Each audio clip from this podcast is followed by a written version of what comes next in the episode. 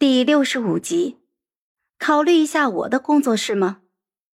盛乔看着那几个字，愣了好半天，猛地抬头看乔宇，他还是嘻嘻哈哈的样子。不用等年后了，过个好年。盛乔眨了一下眼睛，眼泪夺眶而出。下一个瞬间，一个飞扑就扑上去抱住了乔宇。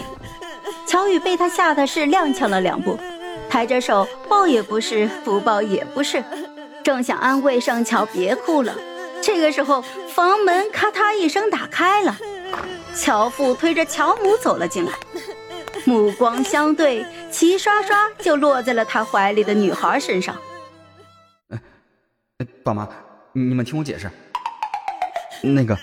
我爸妈回来了，然后就听见盛乔哭得更厉害了。爸，真的我没有，你别用那种眼神看我，儿子什么都没做。盛乔，你再不放手解释一下，我爸就要拿棍子过来揍我了。怀里的女孩终于抽泣着放开了他，他低着头，用手背一点点的揩着眼泪，绷着声音说道：“我我就是看到判决书太激动了。”一时没控制住，对不起啊。乔父觉得盛乔这名字有点耳熟，他拿出了手机搜了搜，嚯，还是个明星呢。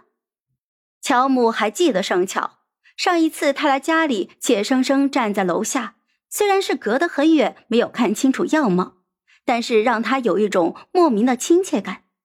此刻离得近了，看清了他雪白的一张小脸儿。一双眼睛通红，委屈的要命。乔母心里顿时就难受的不行，那种莫名其妙的亲切感让她摇着轮椅就走近了，伸手握住了盛乔的手，温声的说道：“是叫乔乔？怎么了？跟阿姨说说，受什么委屈了？”盛乔好不容易忍下去的眼泪真的是又要出来了，她死死的咬着舌尖。痛感逼回了眼泪，唇角牵起了一抹笑，在乔母前面就蹲下来。没有受委屈，就是看到判决书终于下来了，特别高兴，喜极而泣了。乔母看他强颜欢笑，更加的心疼了，摸了摸他的头，就安慰道：“ 这是好事儿啊，快别哭了。”哦。过来的时候吃饭了吗？还没有呢。怎么这么晚还没吃饭呀？这样对胃不好。小雨，让张妈做点饭来。妈，张妈放假了呀。哦，那阿姨给你做。乔乔想吃什么？我吃碗面就可以了。那还是我去吧。妈，盛乔给你们带了新年礼物，你们先聊着。话落，就转身去了厨房。